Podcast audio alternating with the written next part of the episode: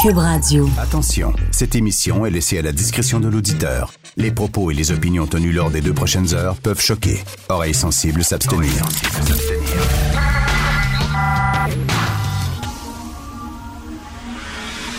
Martino. De 8 à 10. Politiquement incorrect.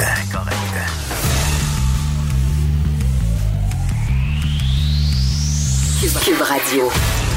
Bonjour, merci d'écouter Cube Radio. Je ne vois pas en quoi ça aide le mouvement écologique de bloquer un pont et d'emmerder tout le monde. Vraiment, il faut mettre les gens de son bord et non pas se mettre les gens à dos. Je ne comprends pas. On va en parler tout de suite, tiens, avec François Doré, qui est policier de la Sûreté du Québec à la retraite, qui collaborait aussi avec Interpol. Salut François. Bonjour Richard. Bonjour. Il me semble que ça a pris un peu de temps quand même avant qu'ils arrêtent. Là, ils sont en train de, de, procéder à des arrestations, mais ça a pris du temps quand même. Ben, ça a pris du temps, considérant que ça a commencé ce matin aux petites heures. Évidemment, les médias se sont emparés des nouvelles. Je trouve ça assez rapide, à vrai dire, parce que pour l'avoir vécu dans le passé, ce genre d'opération-là, qui est une opération filet, une des, des, des gradations d'opération filet, euh, on a tendance, ou on avait tendance à l'époque, à prendre tout notre temps pour assurer la sécurité des personnes qui grimpaient. Souviens-toi, Richard, euh, le gars qui est monté pour mettre la banderole Papatem, euh, le gars qui est monté pour se suicider, qui pensait que le monde était un œuf, et les multiples suicides, on a toujours à l'époque pris notre temps. C'est pour ça que ce matin, je trouve que ça se fait quand même assez rapidement. OK, quoi, vous avez peur qu'il il tombe, il fasse une maladresse, puis il tombe, ou qu'il se suicide, ou quoi que ce soit, donc vous y allez lentement? À l'époque, c'était ça qui était privilégié, sauf qu'aujourd'hui, on se rend compte qu'il y a des milliers et des milliers de personnes qui sont retardées, qui doivent se rendre d'un point A au point B en prenant le pont. Et ça nuit euh, considérablement à une partie de la population qui voyage le, le matin. Le message, c'est une chose, mais de nuire, de prendre en otage une population pour les mettre, euh, le message, de faire passer, c'est autre chose. Et je pense que ce matin, euh, ils ont fait ça assez rapidement. Parce qu'il y a une façon de faire des coups d'éclat sans emmerder tout le monde, il me semble. Bloquer un Et pont, voilà. c'est vraiment, tu te mets tous les gens à dos. Donc, euh, les policiers, euh, tu dis, euh, dans ces occasions-là, ils font attention parce qu'ils ne connaissent pas euh, la psychologie des gens qui sont sur le pont. Ils savent pas s'ils sont en détresse, ils savent pas ce qu'ils sont prêts à faire. Donc, c'est certain qu'ils vont lentement mais sûrement, comme on dit. Bon, lentement mais sûrement, sauf que ce matin, je crois que le but était, euh, était, était visible très rapidement. Alors, ils ont peut-être changé leur façon de faire, ou du moins, ils ont peut-être accéléré le processus, considérant que des dizaines de milliers de personnes devaient travailler, devaient traverser. Et c'est avec les résultats qu'on connaît, c'est tant mieux. Plutôt que de passer la journée là euh, et de les arrêter en fin de journée parce qu'on veut prendre notre temps, parce qu'on veut s'assurer de la sécurité, euh, le but de la manif n'est pas tout à fait le même, effectivement. Tu sais, si on se souvient, il y a quelques semaines à Montréal, combien de centaines de milliers de personnes pour, euh, pour une manifestation? Oui, c'était connu.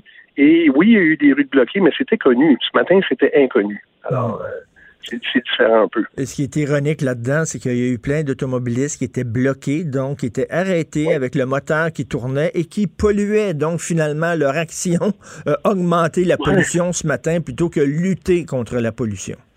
Ça, Euh, écoute, combien de gaz à effet de serre ont été produits à partir du pont Jean-Cartier, aux abords du pont Jean-Cartier aujourd'hui? Je pense que c'est phénoménal. Complètement ridicule. Écoute, François, euh, pendant que tu es là, on va parler bien sûr de ce rapport-là disant que les policiers du SPVM euh, font de la discrimination. Ils ont un biais systémique euh, à l'encontre des Arabes, des Autochtones et des Noirs. Donc, est-ce qu'on a quoi, un, un corps policier raciste? Est-ce qu'on a un corps policier raciste? Non. La réponse, c'est non. Euh, c'est simple, c'est non. Est-ce qu'il y a des gens qui, de par leurs actions, le laissent penser? Peut-être. Il faut comprendre une chose. Ce rapport-là a été demandé par la Ville. Euh, il a été fait par des, des chercheurs qui ne connaissent peu ou pas le monde policier et qui produisent un résultat qui touche les interpellations sur la rue, des interpellations qui, bon, est-ce que toutes les interpellations, euh, toutes les interpellations sont notées, sont consignées? Euh, ça, il faudrait se poser la question. Mais avec le résultat que l'on donne, et là, on parle d'un biais systémique, on parle pas de racisme systémique. Hmm. Mais, on- Mais quelle est la différence, quelle est la entre un biais et un racisme systémique? Bon, je pense que c'est 2019, Richard. Je pense que si on est rendu en 2019, on appelle les choses de façon plus douce pour que ça passe mieux. Mais il y a, y, a, y a certainement un problème, mais la méthodologie utilisée pour en arriver là, et je dois t'avouer, Richard, que j'ai pas lu tout le rapport. Euh, je l'ai lu en diagonale, j'en ai jasé avec euh, d'anciens collègues, euh, je me suis fait lire des choses. Le, le, rapport comme tel n'est pas complet, une situation tout à fait complète. C'est une c'est une partie de ce qu'on sait. Il y a des il y a des il y a des problèmes vraisemblablement. Je lisais c'est hier, je crois, qu'on dit que bon, il y a un manque de direction au SPVM parce que depuis quelques années, on, il y a un directeur qui n'est pas vraiment un directeur, on le remplace par un autre directeur et on le remplace par un autre directeur. Est-ce que ça passe par là? Peut-être. Mais euh, Là, on arrive avec des chiffres. On arrive avec des chiffres. Là, on dit qu'une personne noire a 4,2 fois plus de risque d'être l'objet d'une interpellation qu'une personne blanche, que le chiffre grimpe à 4,6 fois pour une personne autochtone et une personne arabe est deux fois plus à risque qu'une personne blanche. Là, écoute, il y, a un paquet de chiffres comme ça, mais regarde, je me fais là l'avocat du diable, OK? Euh, je veux ben discuter avec toi, puis je me mets des gants blancs jusqu'au coude parce que tu le sais que c'est très délicat, puis on se fait traiter de racisme pour pas grand-chose ces temps-ci. Mais mettons, mettons, tu es un policier tu patrouilles à Montréal-Nord. À Montréal-Nord, c'est un quartier où il y a beaucoup de crimes qui sont commis. C'est un, des quartiers hot, c'est un des quartiers chauds de la ville de Montréal. On le sait, là. Alors, Montréal-Nord, il y a une population qui est... Il y a beaucoup de Noirs à Montréal-Nord. Donc, c'est certain que les chances d'interpeller quelqu'un qui est noir sont plus élevées parce qu'il y a plus de Noirs dans ce quartier-là. Ça, ça donne que c'est un quartier qui est fortement criminalisé. Je veux dire, est-ce que tu es raciste pour autant, c'est certain que tu vas avoir plus d'interpellations de personnes noires que de personnes blanches parce qu'il y a plus de ben noirs en moyenne. Je, suis dans le champ en disant ça? Ben, t'es pas nécessairement dans le champ. Et encore une fois, la question se pose est-ce que toutes les interpellations sont notées? Toutes, euh, on parle d'une escouade qui vise les gangs de rue, une escouade qui vise le crime organisé. Est-ce que toutes les interpellations de rue sont notées ou on a décidé en partant de ne garder que certaines interpellations pour pouvoir leur faire dire à la suite de, l'étude les choses que l'on veut. Est-ce que, est-ce que ça aussi c'est biaisé? Je me pose la question, c'est pour ça que je lire le rapport au complet. Alors oui, c'est sûr que quand tu vas intervenir dans un quartier qui est à majorité noire, Montréal-Nord, dans certains, certains coins de rue, c'est, sûr que ça, ça, ça, donne un chiffre qui n'est peut-être pas respectueux de la réalité, mais ça, ça va faire augmenter. c'est ça, tu sais, comme regarde, les Hells Angels, les moteurs criminalisés, ce sont des Blancs. Ce sont souvent des Québécois de souche qui sont dans les Hells Angels. Les gangs de rue, ça donne que ce sont souvent des gens noirs. Euh, ça ne veut pas dire mm. que tous les Noirs font partie des gangs de rue. Euh, la même chose, ça ne veut pas dire que tous les Blancs sont dans des gangs de motards criminalisés, mais tu sais, il y a, des... Tu sais, comme, bon, il y, y a la mafia russe, il y a la mafia italienne, euh, il y a les Hells Angels qui sont blancs et les gangs de rue, ben, c'est souvent des noirs. Donc, si tu fais des interpellations dans des quartiers où il y a des problèmes de gangs de rue, c'est certain que tu risques d'arrêter beaucoup plus de noirs que de blancs parce que c'est surtout des personnes noires dans les gangs de rue. Est-ce que c'est nécessairement du racisme? Je me pose la question. Non, pas nécessairement. Absolument pas. C'est pas nécessairement plus de racisme. Et j'écoutais ce matin euh, des commentaires d'une personne qui n'a pas participé à l'étude, mais qui semble connaître un peu ça. Et si on décide de moins intervenir, il va y avoir un, passe-moi l'anglicisme, un depolicing qui peut être dangereux pour la population, qui peut être dangereux parce que les, policiers vont avoir moins tendance à intervenir pour pas être jugés racistes ou avoir ben oui. systémique-là. Alors, il faut faire attention. Ben oui, c'est ça, effectivement. Là, il ne faut pas tomber non plus dans l'excès contraire, c'est-à-dire que là, je ne ferai plus d'interpellation si la personne est noire parce que je vais passer pour raciste. Regarde François Doré, le si tu es un policier qui patrouille dans le Chinatown, ben, les chances mhm. d'interpeller quelqu'un qui est chinois et asiatique sont plus élevées c'est la démographie aussi qui veut ça. Ben oui. Mais, ben est-ce qu'au sein de la police, il y a quand même eu de, la, formation pour sensibiliser les policiers euh, à la réalité multiculturelle de Montréal? J'imagine on a fait on a fait des, on, a fait des avancées au fil des ans. Ben, des avancées certainement au niveau de la formation au niveau du choix des candidats, au niveau de la vie. Mais il faut que ça se poursuive. Ça ne s'arrête pas à partir du moment où la personne porte une plaque, un insigne de police. Il faut que ça se poursuive. Le monde, il est multiculturel Et le policier, euh, son but dans la vie, c'est d'aider les personnes, indépendamment de leur couleur, de leur religion, euh, de, leur, choix de vie. C'est de les aider. Alors, est-ce qu'on peut le faire? En tenant compte justement du fait que c'est multiculturel? Moi, je pense que c'est ça qui est visé. Écoute, j'avais déjà, François, j'avais déjà parlé à un jeune noir qui, lui, était un entrepreneur puis il fait beaucoup d'argent. OK? Donc, il y a une auto de luxe qui est son auto à lui. Puis il dit, écoute, je me fais arrêter régulièrement parce que comme si les policiers pensaient que, voyons donc, ça peut pas être mon char à moi. Je suis jeune puis je suis noir. Je peux pas avoir un bolide comme ça. Donc, visiblement, je l'ai volé. Puis je dois toujours prouver que non, c'est mon char à moi. Puis c'est vraiment extrêmement emmerdant. Euh, mais le gars, il était ah, très jeune. Le gars, il était très jeune. Si s'il avait été blanc, très jeune aussi, au, volant d'une auto vraiment luxueuse, Peut-être qu'il se mhm. serait fait arrêter aussi parce que les policiers auraient dit comment ça se fait qu'un jeune ait une auto comme ça? Je pense pas que. Peut-être qu'ils se sont dit comment ça se fait c'est un noir qui a une auto de même on va l'arrêter, mais peut-être qu'ils se sont rien dit comment ça se fait que c'est un jeune à bord d'une auto comme ça. C'était plus un profilage, euh, plus, oui, plus un profilage euh, sur l'âge que sur la race. Alors encore, je pose la question, ben, je sais pas. Ben oui, ça existe certainement. Est-ce qu'on va prendre pour acquis qu'un jeune peut avoir du succès euh, financièrement par une entreprise qui est légale? et s'il est noir, puis avoir le beau, le belle grosse voiture de l'année va se faire interpeller plus, peut-être. S'il est blanc, peut interpeller peut-être un peu moins. Mais c'est un peu comme si on faisait un biais sur l'âge des jeunes aussi, l'âge de la réussite, pardon. Alors oui, il faut se poser ces questions-là. Oui, mais en même temps, moi, je suis policier, puis je vois effectivement un, jeune à, bord d'une auto luxueuse. Je me dis, c'est-tu vraiment son char? Cela dit, j'imagine, pour interpeller des gens, il faut peut-être des doutes raisonnables. Tu peux pas commencer à interpeller n'importe qui, là. Ben, certainement. Et là, on a changé un peu le, sujet parce que là, on parle des voitures. Et aujourd'hui, les policiers sont munis d'équipements électroniques. Écoute, à l'époque, on le faisait. Là, euh, on demandait la plaque est-ce que c'était une plaque euh, qui était vraiment sur ce véhicule-là? Est-ce qu'il était volé? Est-ce que le conducteur, son permis était suspendu? Et là, quand tu fais cette demande-là électronique, puis tu t'aperçois que la plaque appartient bel et bien à un véhicule dont la le propriétaire est François Doré, et qu'au volant, ben, ça a l'air d'un François Doré qui a cet âge-là, c'est quoi ton motif suivant pour aller l'interpeller, l'intercepter? Tu as fait ta vérification, c'est correct. Et si François Doré a beau être noir, c'est pas une raison pour l'intercepter, même s'il est jeune, mm. un véhicule de luxe. Mais là, je reviens encore sur la démographie. Regarde, t'es policier, puis tu patrouilles à Côte-des-Neiges, mettons. Le Côte-des-Neiges, ah, hyper multiculturel. C'est certain que dans le nombre de gens que tu vas avoir interpellés en un mois, c'est certain qu'il va y avoir beaucoup d'Arabes, beaucoup de Maghrébins, beaucoup d'Asiatiques, beaucoup de Noirs, parce que c'est un quartier qui est multi-ethnique. Donc, c'est pas parce que c'est pas parce que t'es raciste.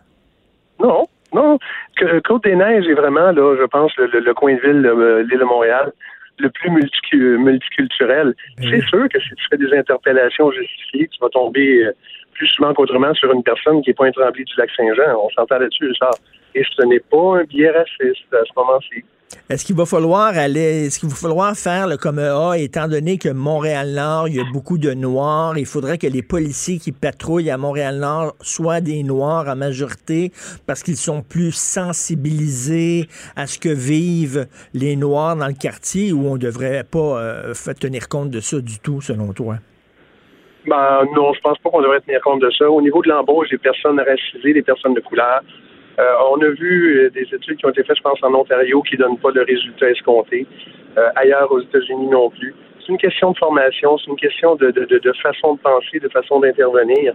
La police, ça n'a pas de couleur, ça n'a pas de race. que les gens en aient, c'est une chose, mais la police ne devrait pas avoir de couleur ni de race. Et en passant, quand j'étais à la sûreté, l'embauche des gens autres que blancs, là on va les appeler comme ça, c'était pas la même affaire que d'embaucher des blancs c'était pas évident, c'était pas facile.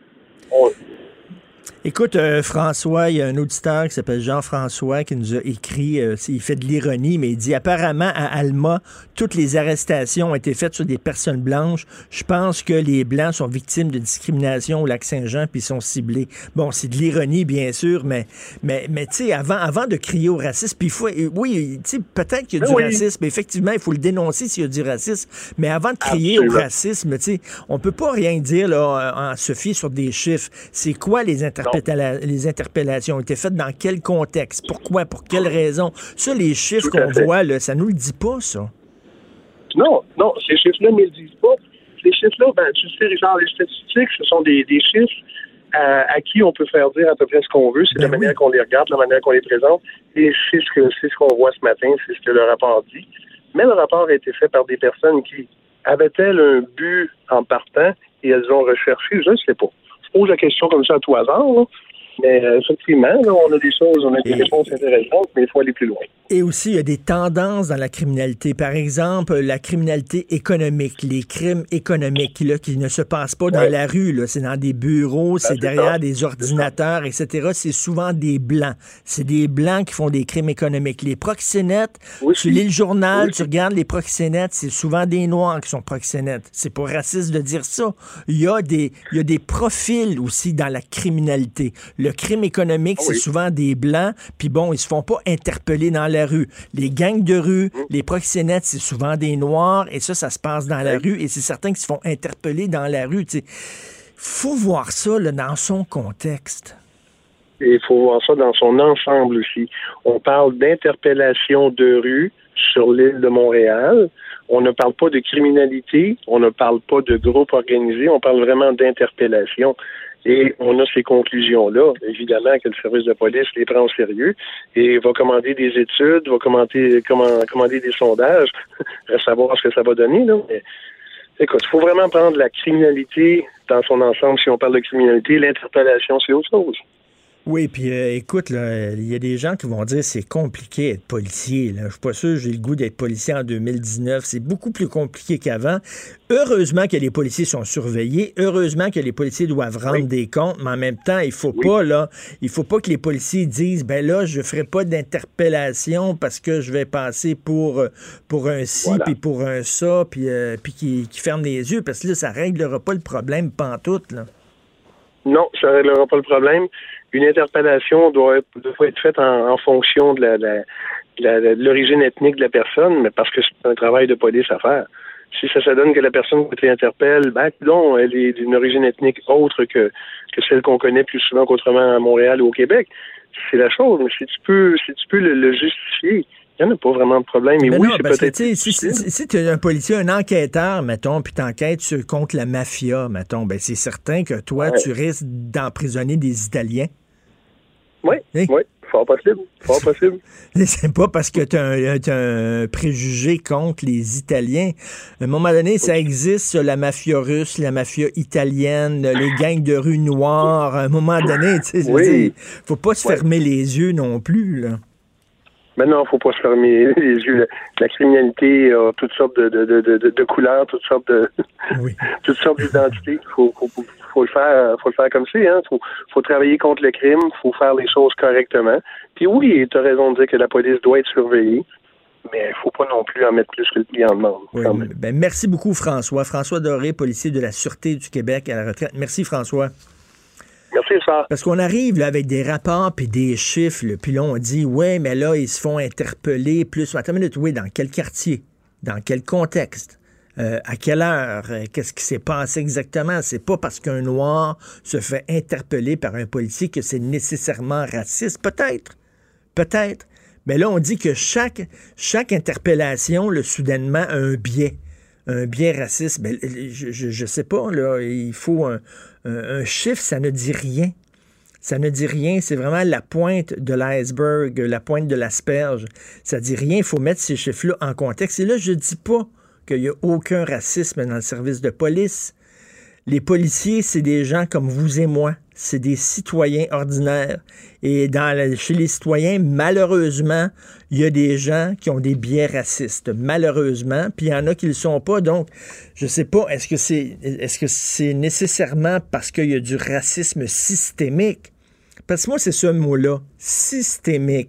Ça veut dire qu'il y a un système qui a été euh, placé, qui est systémique contre les Autochtones. C'est certain, si tu policier aux abords d'une réserve, ben, les interpellations que tu vas faire, si tu risques d'interpeller davantage d'Autochtones que si tu n'es pas aux abords d'une réserve. Je dis, à un moment donné, il faut mettre ça dans son contexte. Mais bon, c'est correct que les policiers doivent rendre, des comptes et qu'ils soient surveillés. Mais à un moment donné, racisme systémique partout, là, ça me fatigue un peu.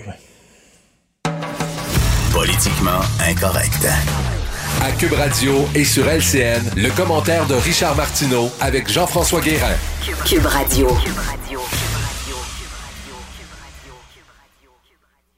8h30, on joue Richard Martineau. Salut Richard. Salut, écoute, avant de parler du débat, j'aimerais parler de ce qui s'est passé ce matin sur le pont Jean-Cartier. Je ne vois pas en quoi ça, ça peut aider la cause environnementale. Lorsque tu es militant, ta mission, c'est de mettre les gens de ton bord, pas de te mettre les gens à dos. Euh, tu veux faire un coup d'éclat, tu peux faire un coup d'éclat sans emmerder personne. Regarde Steven Guilbeault, il y a plusieurs années de ça, il a grimpé la tour du CN à Toronto il a déployé une grosse banderole avec un message écologique. Il n'a pas bloqué le trafic, il n'a pas emmerdé qui que ce soit. Les gens ont vu ça, c'était un coup d'éclat, c'était un coup de maître. D'ailleurs, Steven Guilbeault s'est fait connaître comme ça et peut-être qu'il va devenir le prochain ministre de l'Environnement. Mais tu sais, mettre des gens à dos, je ne... est-ce qu'il y a des gens ce matin qui ont vu ça et qui ont dit Ah, tiens, c'est vrai, le climat. Ah oui, donc, je vais aller vendre mon auto, je vais, je vais maintenant me déplacer en trottinette, puis je vais envoyer un gros chèque pour les gorilles du Gabon.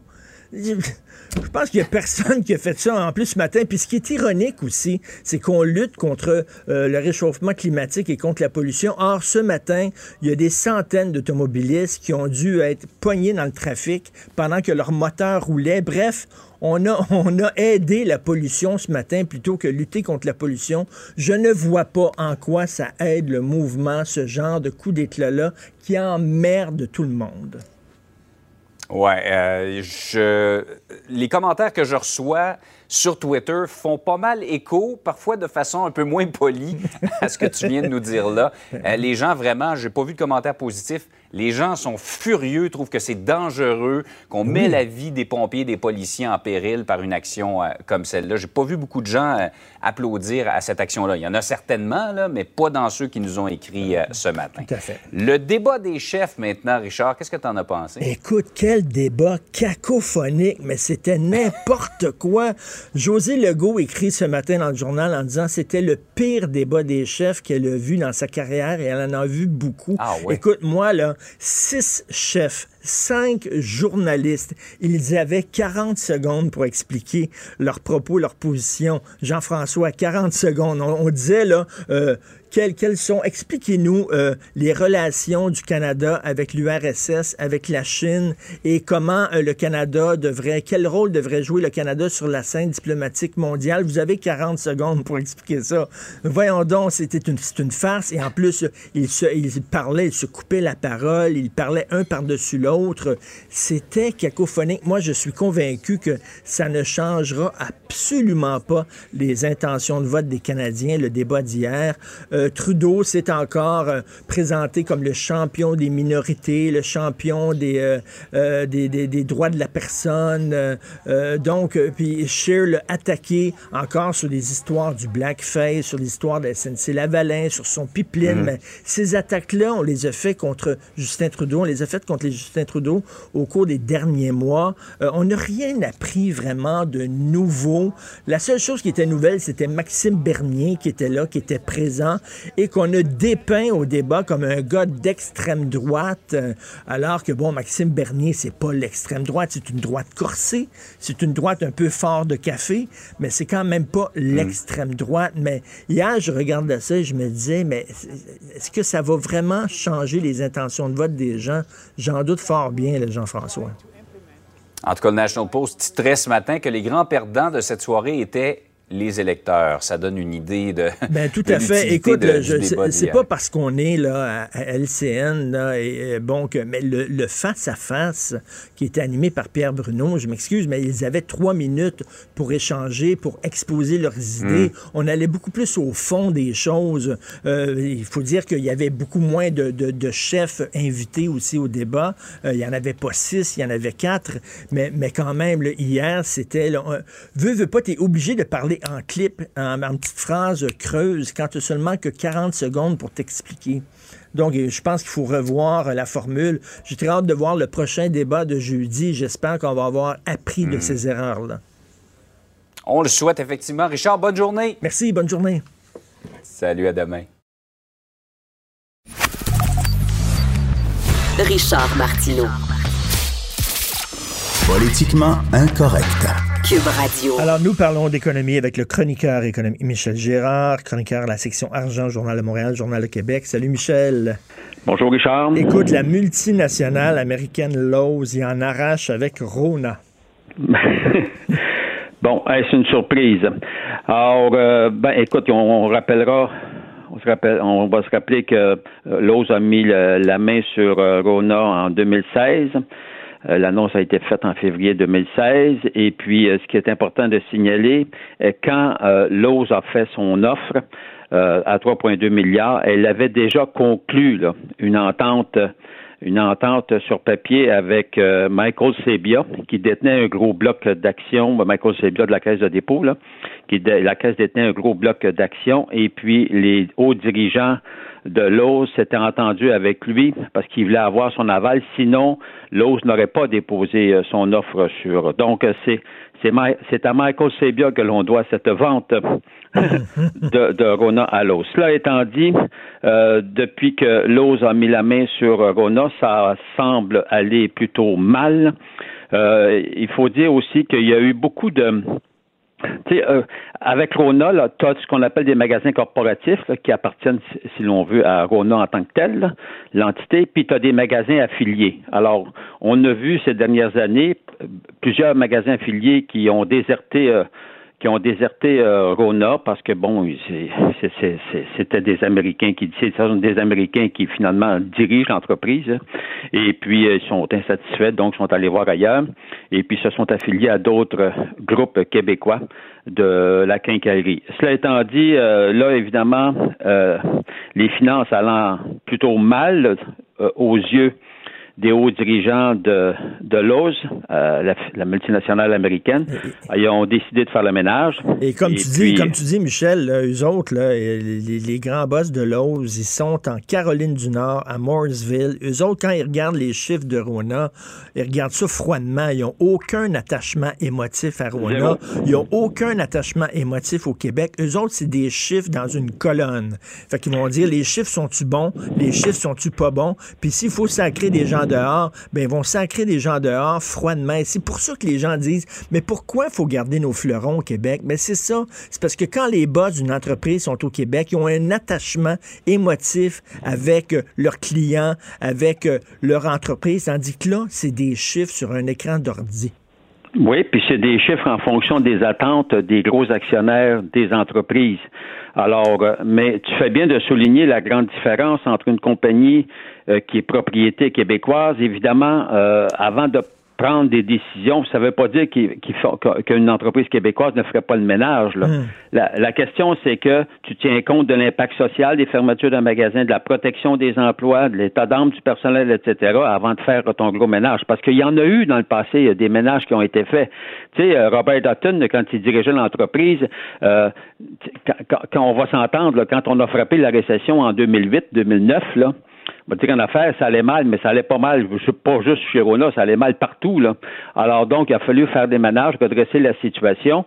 Or, euh, et euh, mais la caisse, Michael Sebia toujours était insatisfait. Il disait à Robert Dutton qu'il savait pas diriger l'entreprise. Ah oui. Mais écoute, tu rappelles aussi. Michael tu... le savait, bien sûr. tu rappelles quand Rona était...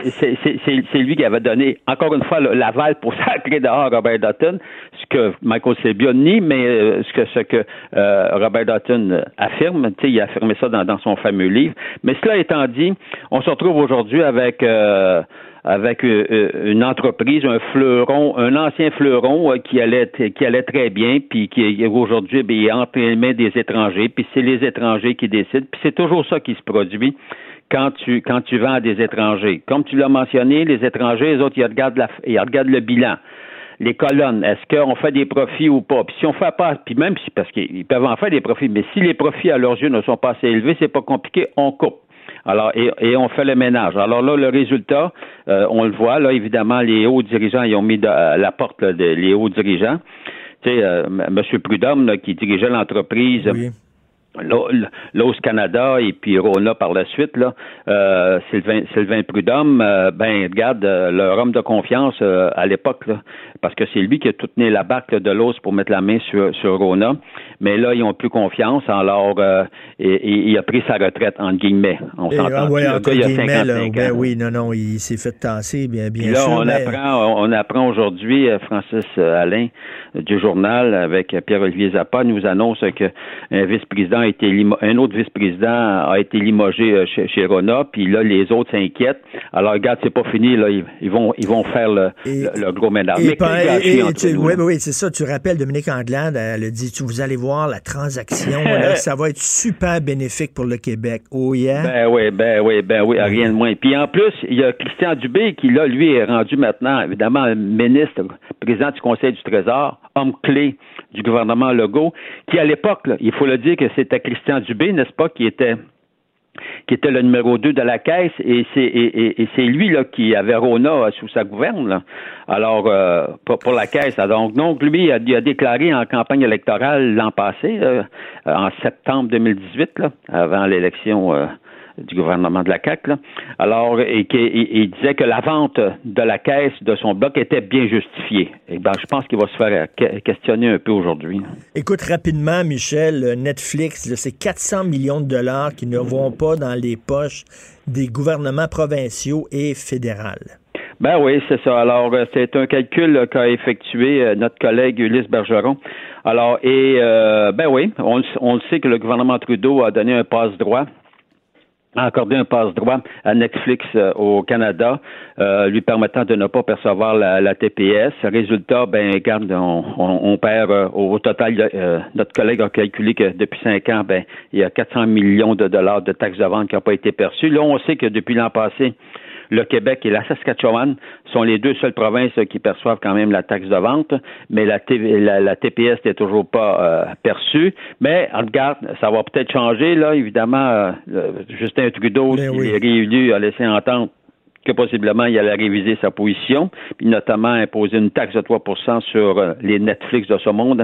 Mais, ce, qui est fait, ce, qui est, fâchant, là, euh, Michel, c'est que Amazon Prime Video, ils perçoivent la TPS. Crave TV, ils perçoivent la TPS. Illico, ils perçoivent la TPS. Tout TV, ils perçoivent la TPS. Puis cette entreprise-là, Netflix, qui fait 1,18 milliard de dollars en revenus ne paie pas de TPS. Alors, on comprend pourquoi que ces entreprises criaient à la concurrence déloyale. Mais oui, parce ben que la TPS, c'est pas Netflix qui la paye, c'est les consommateurs. Mais si, si tu vois, tu vois le gouvernement Trudeau permettait à Netflix de bénéficier d'un traitement de faveur. Alors, moi, je me dis toujours, ça, ça, ça peut pas fonctionner, ça.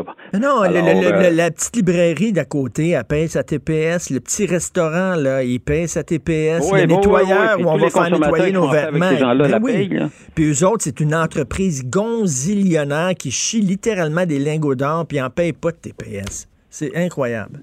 Ça ne la faisait pas payer à ses, à, ses clients. Ben Effectivement. Alors, euh, c'est ce qu'on appelle la concurrence Déloyal. Merci beaucoup, Michel. Merci. Michel Girard, chroniqueur à la section Argent, Journal de Montréal, Journal de Québec. Pour nous rejoindre en studio. Studio à commercial cube.radio. Appelez ou textez. 187 cube radio. 1877 827 2346. Politiquement incorrect. Alors, nous parlons du débat d'hier avec Steve Fortin, chroniqueur et blogueur au Journal de Montréal, Journal de Québec. Steve, quelle formule de merde! Ah, c'est hallucinant quand même euh, dire qu'on a mis sur pied une commission pour s'occuper du débat puis qu'on a accouché d'une pareille euh, Ben, je sais pas. C'est une, une, patente. C'est une patente qu'on a mis euh, qu'on a mis sur pied. Puis j'ai lu des gens, euh, j'ai lu euh, depuis hier toutes sortes de, de, personnes, dans le Canada anglais beaucoup aussi, qui disaient mais qu'est-ce que c'est que cette formule-là? ça ne permettait pas aux chefs de débattre beaucoup. Il y avait une, il y avait vraiment une, une, grande marge là, entre les modératrices qui étaient là. C'est plate à dire parce que c'est une journaliste puis une chroniqueuse que, que, que, je respecte beaucoup, mais Suzanne Delacour avait pas d'affaires là. C'était pénible de la regarder. Euh, ça, c'était une des modératrices qui était là. Euh, écoute, D'ailleurs, excuse-moi, pourquoi ils ont pris, pourquoi ils ont pris, il y avait cinq journalistes qui étaient là, qui, euh, qui se relayaient, cinq femmes. Oui, ben ça, ça, ça me dérange pas. À la limite, ça, moi, c'est, ça me dérange pas du tout. Mais il fallait, il n'y avait pas le droit de se planter parce que on a mis sur pied cette commission-là pour répondre au fiasco du débat de 2015. Puis là, à ce moment-là, on disait ah c'est de la faute à Stephen Harper, puis il veut pas débattre, puis on sait on sait comment il est avec les journalistes et tout ça. Excusez-moi là, mais Justin Trudeau va débattre une fois en anglais, c'était hier, puis on va revenir sur euh, ce que tu as écrit, Richard, par rapport à, ta prétention que, c'est lui qui a gagné le débat. Moi, je suis pas d'accord avec ça, mais tu sais, juste sur le format lui-même, là, je veux dire, c'était atroce. Puis il y a quelqu'un qui va falloir qui m'explique comment ça se fait que Altia Rage là, de, de, de Huffington Post, elle qu'on a vu euh, manger avec euh, Gérald Botts, bon, ok, peut-être qu'elle faisait son travail de journaliste, mais son entrée en matière, sa question, qui n'était pas une question, qui était un éditorial sur la loi 21. écoute, euh, là, elle, a dit, elle a dit, elle a dit dans sa question, cette loi discriminatoire. Elle le dit ah, dans sa question. Écoute, elle voulait, si elle voulait débattre, là, elle n'est pas du bon bord du lutrin. Il fallait qu'elle soit au côté. Puis ça, moi, juste là, là, je me suis dit, bon, ben voilà. Euh, comment, comment on peut accepter ça? Comment imagine-t-on Bernard de Rome, imagine-t-on, euh, je sais pas, n'importe quel modérateur qui arrive puis qui, lance un truc comme ça, qui prend position dans sa question, c'est tout simplement infect. Mais comme on le fait contre le Québec, comme on le fait pour défendre le multiculturalisme vu du Canada anglais, ben ça va passer. Ben en anglais là, il y a un mot qui, qui, décrit ça. En français on dirait mépris, mais en, anglais on dire contempt. Puis ces gens-là ont le droit de nous mépriser sur ces questions-là. Ils se donnent la latitude de le faire, puis c'est inacceptable et j'espère, moi, je sais qu'il y a déjà des gens qui ont préparé des plaintes au CRTC. Puis il y a des gens qui vont se plaindre de ça, qui vont dire ça, c'est complètement inacceptable, ça n'avait pas sa place dans le débat. Cette personne est supposée d'être impartiale, puis elle ne l'était pas. Ben oui, parce que dans sa question, ce qu'elle disait, puis elle savait fort bien que Yves-François Blanchet défend la loi 21. Donc, dans sa question, elle le mettait tout de suite en jeu. Elle mettait un X sur son front, puis elle disait que lui, ben, il faisait preuve de discrimination. Dans sa question, j'en reviens pas, moi. Ben, de, toute façon, le format, le format se prêtait à ce genre de dérive-là. Puis euh, là, là, ce qui va se passer, on va faire quoi? Euh, maintenant, on va faire un post-mortem. Ces gens-là, ceux qui ont organisé le débat, il y a une commission qui a été mise sur pied. Euh, ces gens-là vont prendre connaissance de, de, toutes sortes de commentaires qui ont été faits par des gens qui sont pas mal plus ferrés, pas mal plus, qui connaissent ça pas mal plus que moi dans le Canada anglais, puis qui disent c'était atroce, on ne permettait pas les échanges entre les chefs.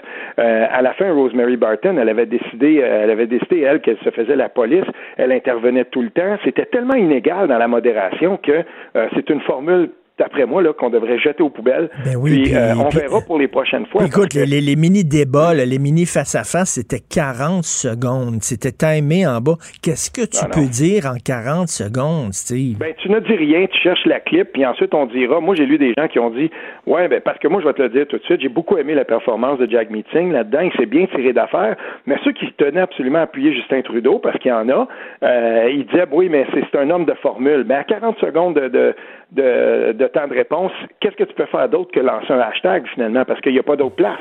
Donc la formule faisait ça. Il n'y avait pas de place là pour, pour s'expliquer. Et euh, je veux dire, euh, parallèlement à ça, ben on regardait Maxime Bernier, il a eu toutes les difficultés du monde. Moi, tant qu'à moi, ben parfait, il voulait être là, il s'est fait ramasser toute la soirée. Puis la, seule utilité de ce débat-là pour Maxime Bernier, ça été finalement d'évincer Maxime Bernier pour les prochains, parce qu'il sera plus là, lui là. Oui, écoute, on écoute Jack Mate euh, signe un extrait d'hier. Reversing the only plan we ever had. You do not need to choose between Mr. Delay and Mr. Deny. Ça, c'était vraiment une très bonne phrase. Mais écoute, il était très bon parce qu'il disait hier, moi, euh, je suis le seul ici qui défend le petit monde, qui défend. Mais sauf que, sauf qu'il a quand même dit sur la loi 21, il a quand même dit que c'était une loi discriminatoire. Donc, il est bien sympathique, Jack Meade, puis il est bien le fun, puis un beau sourire. Mais il nous disait, avec un, un beau grand sourire, il nous disait que notre loi, euh, elle est, discriminatoire. Donc, les Québécois qui l'appuient à 70% sont discriminatoires, sont intolérants. C'est ça qu'il Oui, tout est très, très clair maintenant parce que dans le, débat de langue anglaise, euh, et là, je suis certain que les gens au Bloc québécois ont pris des notes, dans le débat de langue anglaise, certains des chefs ont euh, établi de façon très claire ce qu'ils voulaient faire avec la loi 21. Justin Trudeau a été très clair. Si, si s'il devient premier ministre, il va mettre tout l'appareil fédéral derrière, euh, derrière la contestation judiciaire. Et en ouvrant la porte, Jack Meeting, on le sait à quel point il, il, est, il est allergique à cette loi-là. Ben parfait. On sait aussi que Jack Meeting va camper dans le camp de ceux qui veulent absolument de contester la, loi 21. Oui, il le fera. J'ai aucun doute là-dessus. Et Andrew Scheer, lui, a dit, je vais la tolérer. Et là, Yves-François Blanchet, il dit, on veut pas que vous la tolériez. On veut que vous la protégiez. On s'en fout que vous la tolériez. C'est sûr que vous la respectez faut il faut la respecter. Puis euh, et, là, on, vient. C'est une des bonnes analyses que j'ai lues dans le Canada anglais ce matin. Euh, on disait bon ben l'arme, si on veut, ou en tout cas l'avantage le plus grand du bloc québécois au Québec, c'est que l'espèce de, de, volonté de protection de la, de la souveraineté des lois au Québec, elle outrepasse toutes les inclinaisons politiques au Québec. Et puis, qu'on soit libéral, qu'on soit caquiste ou qu'on soit euh, indépendantiste ou peu importe, euh, les, les, gens au Québec, il, semble y avoir, même chez les opposants à la loi 21, cette volonté-là de dire, oh, attention, l'Assemblée nationale est souveraine, elle a voté une loi, puis ces chefs-là qui ont dit au Québec, ben nous, euh, nous, on va la contester cette loi-là, ben ils vont en payer un coût politique. S'ils le font, c'est parce qu'ils pensent qu'ils vont être capables de se rattraper ailleurs. Mais si on veut regarder pourquoi le bloc monte et qu'il monte de façon c'est substantiel qu'il le fait, puis c'est pas terminé ça. Moi, je pense qu'il va continuer à monter parce que c'est pas c'est pas le, là on pourra pas dire que c'est le jeu des méchants nationalistes, c'est le jeu euh, des méchants québécois d'avoir planté la loi 21 comme comme une, une, espèce de bombe, un peu comme le NICAB en 2015. C'est pas vrai. Ceux qui entretiennent ça, ce sont justement des journalistes comme Altia Raj qui arrivent puis qui qui fait une telle déclaration comme ça. Mais quand on va on va continuer à parler de ça parce qu'il y a des gens comme eux qui veulent absolument que ça reste, puis parce qu'il y a des journalistes dans le Canada anglais qui sont très militants.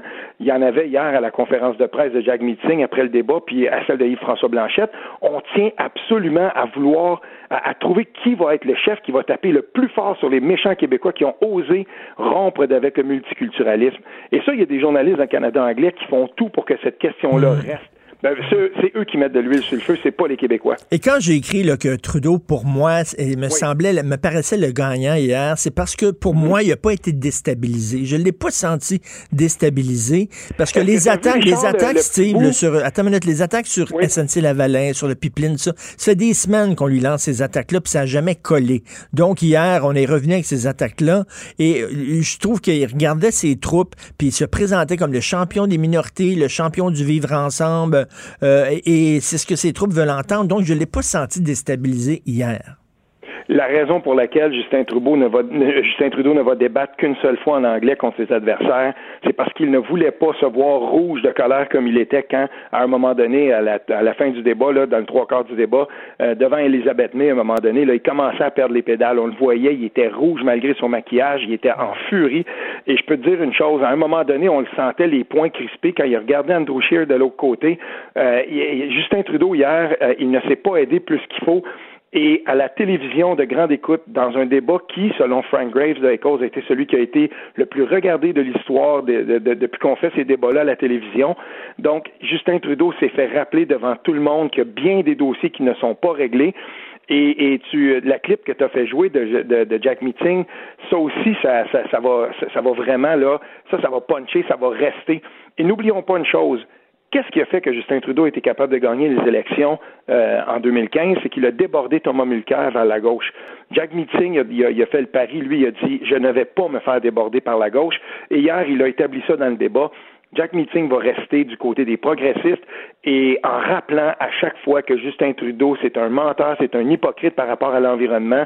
Combien de fois hier il s'est fait rappeler qu'il a acheté un pipeline? Ça, c'est des trucs qui sont faciles à comprendre, puis les gens. Oui, mais on le, savait, ça. On le savait, ça. Euh, ça se fait. Ça fait des mois qu'on dit ça, qui, qui, parle des deux côtés de la bouche, et, puis ça n'a pas l'air vraiment l'affecter plus que ça dans ses sondages. j'ai une question, j'ai une question pour toi, Richard. Euh, quand, quand on, on, analyse la chose, là, on s'entend-tu qu'il n'y a pas devant lui, en, Andrew Scheer, l'adversaire le, plus coriace qui soit, comment ça se fait qu'il n'est pas à 40% Pourquoi il n'est pas capable de le déclasser complètement puis de s'établir comme euh, le, plus premier ministrable? Il n'y arrive pas. il, va continuer à descendre dans des endroits où il faudrait qu'il monte. Et là, ce qui va se passer, c'est que on le sait, là, toute la machine conservatrice est en Ontario présentement, parce que ces gens-là savent que c'est en Ontario que ça va jouer, ça ne sera pas au Québec. Écoute, euh, concernant Andrew Scheer, euh, suite à sa, performance catastrophique du face-à-face, il se devait hier d'être spectaculaire, d'être particulièrement bon. Il n'a pas été particulièrement super bon. Il n'a pas été spectaculaire, cependant, on l'a senti beaucoup plus à l'aise. Ben Puis on l'a senti aussi un petit peu plus extroverti que euh, la nature qu'il a habituellement. Moi, j'ai quand même apprécié sa performance. C'est pas le, le, meilleur, euh, c'est pas le meilleur débatteur. Cependant, il y avait des points qu'il voulait, qu'il voulait lancer. On s'entend là, que sa première allocution là, au début, là, il était complètement à côté de la traque. Puis il y avait une, lui, il voulait commencer avec un one-liner. Il voulait attaquer Justin Trudeau sur différents. il y avait un message à passer à Justin Trudeau. Il a passé complètement à côté de la question. Ça, c'était complètement raté au début. Mais ensuite, il s'est ressaisi. Est-ce qu'il va avoir réussi à, à à gagner beaucoup de points sur Justin Trudeau, en tout cas pour ceux qui sont un peu tannés puis qui balancent et, qui, euh, et qui sont encore indécis, puis il y en a beaucoup, et il y en a surtout beaucoup du côté des euh, du NPD, des Verts. On voit que le taux de, gens là, qui sont prêts à voter ailleurs est grand. Ben, je veux dire, euh, lui, Andrew Scheer, il s'est placé puis il, a voulu montrer que euh, Justin Trudeau ne méritait pas un deuxième mandat. Maintenant, ça sera jamais le plus grand des débatteurs. Puis moi, je suis encore surpris que Justin Trudeau ne l'ait pas, mis dans sa petite poche arrière. Il n'a pas été capable de le faire encore, justement, parce qu'il y a des dossiers qui vont plomber sa campagne jusqu'à la fin. J'ai très hâte de voir le premier sondage post-débat. Selon toi, est-ce que ça va avoir fait euh, bouger euh, le curseur? Ben, c'est difficile à dire que si, si, le curseur va bouger. Puis par rapport à ça, par rapport au sondage, euh, je tiens quand même à dire que les gens que je respecte beaucoup d'Abacus Data hier ont, produit quelques infographies qui sont très, très intéressantes. Notamment l'avance au, suffrage universel pour Andrew Scheer, elle est plombée par son vote dans les prairies. Puis ont fait un tableau, c'était drôle parce que c'était l'autre Rest of Canada, c'est-à-dire tu avais le vote euh, Alberta-Saskatchewan, là où Andrew Scheer est à 60% puis tu avais ensuite le vote de toutes les autres provinces, Québec inclus, puis là, ben, euh, Andrew Scheer traîne par à peu près 10% Et tout se joue là pour lui, mais en ce moment, il a, dépêché un de ses alliés, un de ceux qui a la meilleure réputation en Ontario, Jason Kenney, premier ministre de l'Alberta, qui a enlevé son, son chapeau de premier ministre de l'Alberta, puis c'est c'est un monsieur, ça, qui a qui est, euh, qui est l'ancien ministre responsable du multiculturalisme sous Stephen Harper. Il a des contacts très, très favorables avec les communautés culturelles. Lui est en Ontario en ce moment, puis il a décidé qu'il faisait campagne, puis qu'il ferait tout pour débarquer Justin Trudeau. Ça peut faire une différence, ça, Richard, parce que ce sont des gens qui ont des grands réseaux d'influence. C'est plate à dire, mais c'est comme ça que ça marche dans ce pays-là. Il va se promener dans les communautés culturelles, il va essayer de d'arracher des appuis qui pourraient faire basculer un comté ou un autre, parce que ça va jouer vraiment sur une poignée de comtés. Écoute, j'ai aimé une phrase hier de Yves-François Blanchet lorsqu'il répondait dans, la, dans la section, là, dans le segment qui portait sur les Autochtones. Il répondait à une mhm. femme autochtone, puis il dit je, je, je, je, je me sens un peu comme vous. Vous savez, il ne faut jamais laisser sa langue et sa culture dans les mains d'une autre nation dans les dents. C'était toute une phrase. Oui, ah, Yves-François Blanchet, hier, moi j'ai été surpris. Son, son, sa maîtrise de, de, l'anglais est meilleure que ce que, que ce qu'il disait lui-même. Il avait baissé les attentes. Euh, tu sais, Yves-François Blanchet, il a fait son petit bonhomme de chemin. Lui, ce qu'il fallait qu'il fasse, il fallait pas qu'il trébuche. Il a pas trébuché. Puis même à la fin, euh, je tenais quand même à l'expliquer pour les gens peut-être qui n'ont pas vu ça. Euh, il y a des, il y a, il y a des, il y a deux groupes médias de la droite, là, True North puis Rebel Media, qui avaient, qui avaient déposé une injonction pour avoir le droit d'être euh, accrédité à titre de journaliste à ce débat-là, puis poser des questions après le débat. Puis Yves-François Blanchet, moi j'ai lu des dizaines et des dizaines de commentaires de gens de, du Canada qui disaient Bravo Yves-François Blanchet, je suis pas d'accord avec euh, ce que tu défends bien de tes positions, mais quand il a, il a vu que le, le, type de Rebelle Média venait lui poser la question, il le regardait en plein les yeux, puis il a dit Toi, tu débarrasses, je réponds pas à Rebelle Média. Puis il a ah continué sa conférence de presse, puis il a dit non, moi ça, je, ce, genre de média-là, moi j'embarque pas là-dedans. Ça a été salué, puis il a, il a, reçu beaucoup de, d'applaudissements pour avoir fait ça dans son débat, lui, ce qu'il devait faire, c'était justement placer les intérêts du Québec là-dedans. Ça n'a pas toujours été heureux. Des fois, on sentait que c'était un petit peu caduque, mais il a fait sa job. Il n'a pas trébuché, puis lui, c'est tout ce qu'il devait demander. C'est tout ce qu'il pouvait demander. Puis là, ben, euh, jeudi, quand il va se présenter maintenant euh, en français, ben, je peux dire une chose. Elisabeth May a essayé de le planter sur GNL Québec, là. Elisabeth May, elle sera pas son meilleur en français, puis elle va être là. Moi, je m'attends à ce que Yves-François Blanchette lui remette la monnaie de sa pièce parce que euh, c'était, c'était franchement, là, elle tentait de, de, de profiter du fait que Yves-François Blanchet maîtrise pas très bien l'anglais. Il n'a pas été capable de placer une réponse attendez-vous à ce qu'il lui réponde, puis qu'il lui réponde de façon sèche euh, jeudi? J'espère en tout cas qu'il va le faire parce que c'était truffé de, de, de, si on veut, de, de mensonges, ce qu'elle disait. Mais écoute, euh, nous autres, on va se reparler justement euh, le lendemain du débat euh, de jeudi. C'est bien fait en maudit. On va se parler vendredi, puis j'espère que le débat de jeudi, la formule va être meilleure que ce qu'on a vu hier, qui était horrible. Merci beaucoup, ben, Steve. N'oublions pas une chose, Maxime Bernier va être là, puis Maxime Bernier, quand même, il maîtrise, il maîtrise le, le, le français. Puis juste un petit mot sur Maxime Bernier, si tu me le permets. Oui, oui. J'aimerais quand même dire que euh, Maxime Bernier, lui, euh, ce qu'il voulait faire là-dedans, c'est qu'il essayait de, de, de, se, de montrer à quel point son option était différente des autres. Il n'a pas été capable de le faire, mais en tout cas, n'écartons pas le fait que jeudi, il va probablement connaître un meilleur débat dans sa langue, qui va être pas mal plus incisif. Mais moi, j'étais vraiment furieux hier qu'on tente de le faire passer pour quelqu'un d'extrême droite. On peut ne pas être d'accord avec les opinions de Maxime Bernier, mais je m'excuse, c'est pas quelqu'un d'extrême droite, c'est pas quelqu'un qui est contre les immigrants. Il dit rien qu'il faut baisser le seuil d'immigration. On peut être d'accord ou pas, mais tu sais, on l'a quasiment fait passer pour un nazi hier. et c'est pourquoi, cette fois-là, il aura l'avantage de pouvoir répondre sur les questions du multiculturalisme, sur ses positions par rapport à l'immigration. Là, il aura l'occasion de les expliquer et tout à coup, la, la, table va être renversée complètement. Ce sera ses opposants. Jack Meeting va avoir de la difficulté à le mettre en boîte, euh, Maxime Bernier, en français. Tout à fait. Mais très, très hâte de participer à ce débat-là. il a hâte. Il a hâte. On se reparle le vendredi, le lendemain du débat euh, français. Merci beaucoup, Steve. OK, salut bien.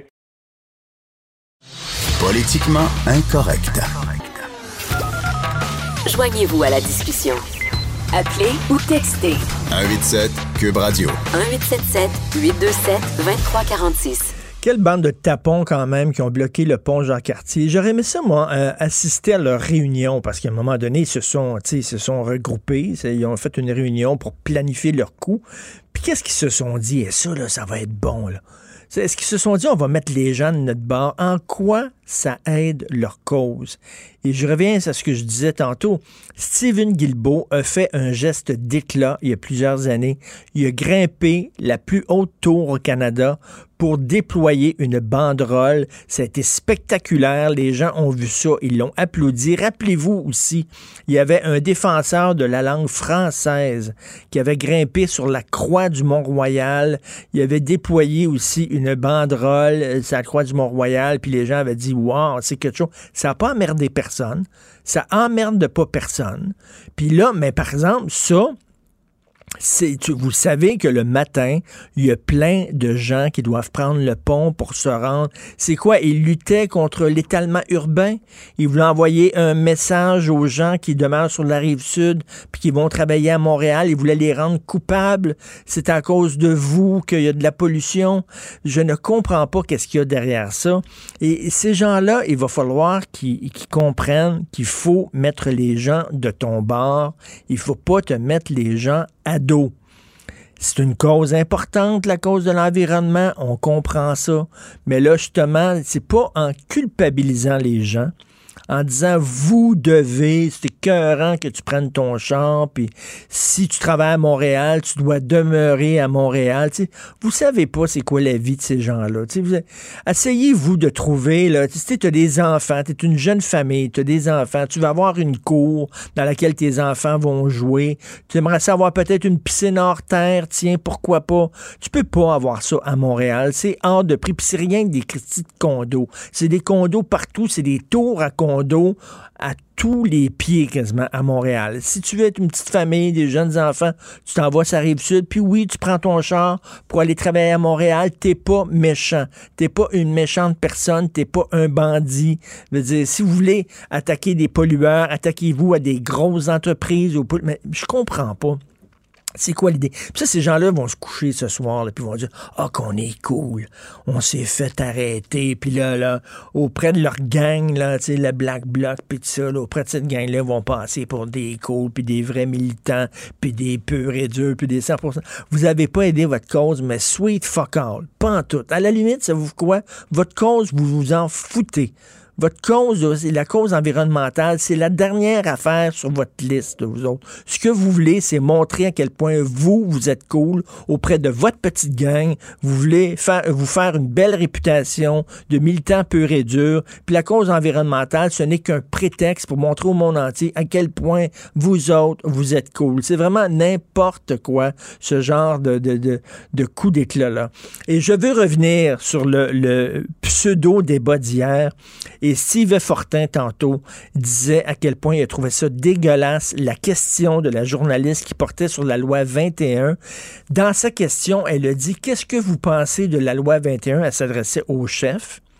Puis ça, c'est très correct de dire qu'est-ce que vous pensez de la loi 21? Est-ce que vous pensez, si vous êtes premier ministre, est-ce que vous allez la contester? Aucun problème. Mais elle a dit, est-ce que vous allez contester cette loi discriminatoire?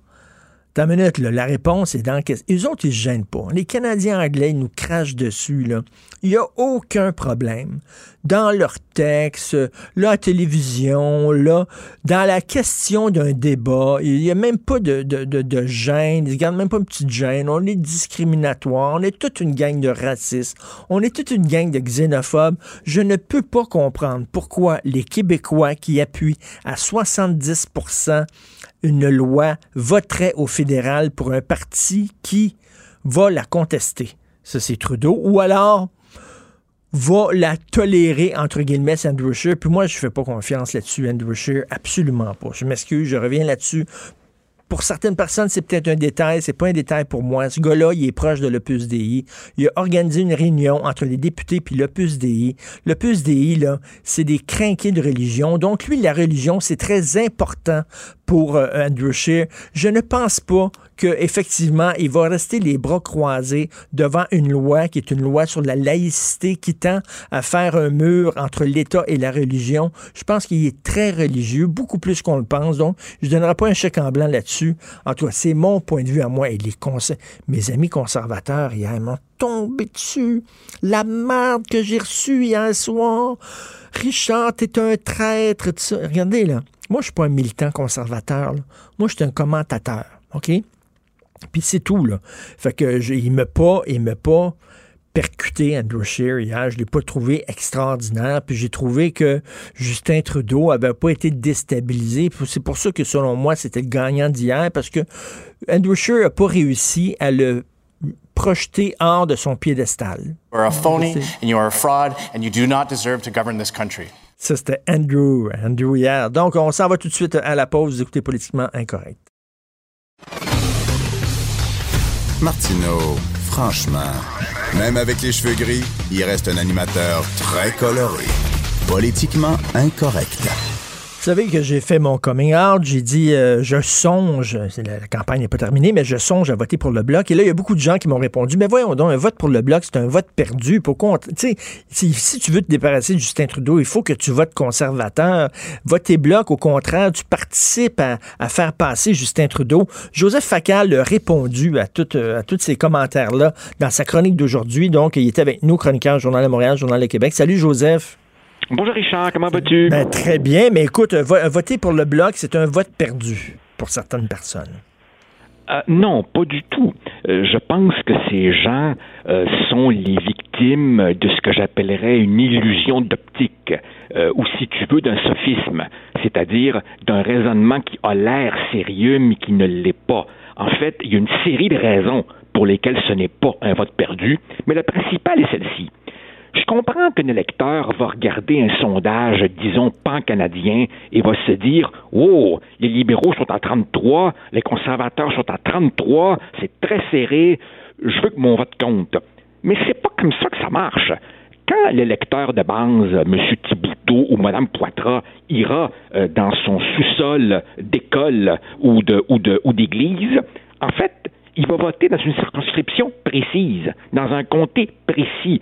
Et dans ce comté-là, il faut regarder qui sont les candidats de chaque parti et comment chaque parti est placé. Autrement dit, il y a les chiffres, disons, globaux, mais en réalité, au Canada, on a 338 petites élections locales ou, si tu veux, 78 euh, élections euh, locales au Québec. Et donc, pour que ton vote stratégique compte, ben, il faudrait d'abord évidemment que celui pour qui tu voudrais vraiment voter soit battu d'avance, puis il faudrait que les deux premiers dans ton comté soient tellement près l'un de l'autre que ton petit vote aurait une chance de faire basculer d'un bord ou de l'autre. Et il y a pas beaucoup de comtés où ça vraiment, ça va se produire. Et écoute, il y a des gens, bon, moi, j'y tiens beaucoup à la loi 21. Euh, euh, et il y a des gens qui disent, ben, si tu tiens tant que ça à la loi 21, il faut pas que Justin Trudeau remporte les élections parce que lui, il le dit, il va la contester avec toute la force de la machine. Donc, il faut que dans ton comté, euh, que tu votes pour la personne qui est plus à même de débarquer Justin Trudeau, dont si c'est le conservateur, c'est le conservateur. Si c'est euh, si c'est euh, le gars du bloc, tu sais, les votes stratégiques. On peut-tu voter selon nos convictions aussi? Ben, en fait, euh, si, si tu pousses le raisonnement jusqu'au bout, si je fallait toujours voter pour celui qui va gagner, si je fallait toujours voter pour celui qui a le plus de chances de battre ben le gouvernement, ben là, c'est pas compliqué, hein? Abolissons tout de suite tous les petits partis, abolissons tout de suite ceux qui n'ont jamais gagné, et puis bravo pour la diversité d'opinion. Cela dit, Richard, si ton dada, c'est la laïcité, ben peut-être que le vote, justement, stratégique, ce serait de voter pour le seul parti qui défend la ben laïcité. oui. Parce que je pense pas, moi, que Jack Mitzing soit dans une position, sur une opinion tellement, tellement différente de, Justin Trudeau sur la laïcité. Jack Mitzing se retient, pour ne pas dire tout le mal qu'il pense de, la laïcité. Mais il le dit euh, hier que la loi 21 est une loi discriminatoire. Hein. Il le dit. Qu'est-ce que tu en penses d'Andrew Scheer? Est-ce que tu penses qu'effectivement Andrew Scheer, s'il est premier ministre, va respecter la loi 21 et ne pas s'en mêler? Je pense qu'il va probablement euh, ne pas s'en... Je te dirais que son penchant personnel serait de ne pas s'en mêler. Mais il me semble d'abord et avant tout un politicien calculateur. Hmm. Et s'il y a une opinion publique forte au Canada anglais qui lui pousse dans le dos en disant c'est épouvantable, c'est un crime contre l'humanité, il faut intervenir, ben là, tranquillement, pas vite, il lâchera du lest. Il se fera dire qu'il n'est pas un bon Canadien s'il ne défend pas la charte canadienne. Et il me semble que si on veut vraiment ériger une sorte de digue, une sorte de rempart, eh bien, une députation québécoise forte de gens pour la loi 21 et donc pour le gouvernement du Québec et donc pour l'Assemblée nationale, c'est le meilleur moyen encore de dire wow, minute là. Et puis, je vais dire autre chose aussi, Richard, qui, qui me fatigue un peu.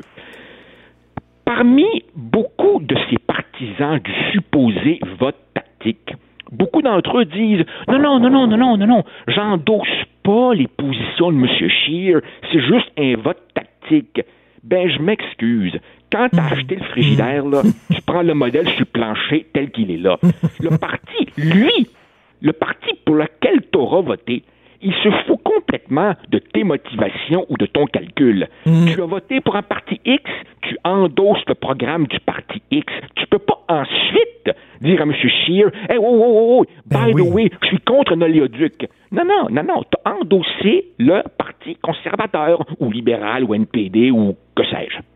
Et, tout à fait, tout à fait. Puis euh, écoute, il faut aussi euh, être cohérent, je crois, au Québec. Si on appuie la loi 21 à 70 puis on donne, mettons, je sais pas, seulement 20% des votes, par exemple, euh, au seul parti qui défend bec et ongle la loi 21, ben les, Canadiens anglais vont dire, ben regardez, finalement, les, les Québécois ne l'appuient pas tant que ça, cette loi-là, parce qu'ils n'ont pas voté pour le seul parti qui défendrait cette loi-là. Il faut, on a aussi un, devoir d'être cohérent au Québec. Ah, ça, ça, pour ce qui est de la, pour ce qui est de la cohérence, Richard, ça, euh, ça soulève aussi un autre point que, que, j'aborde dans, dans mon texte de ce matin.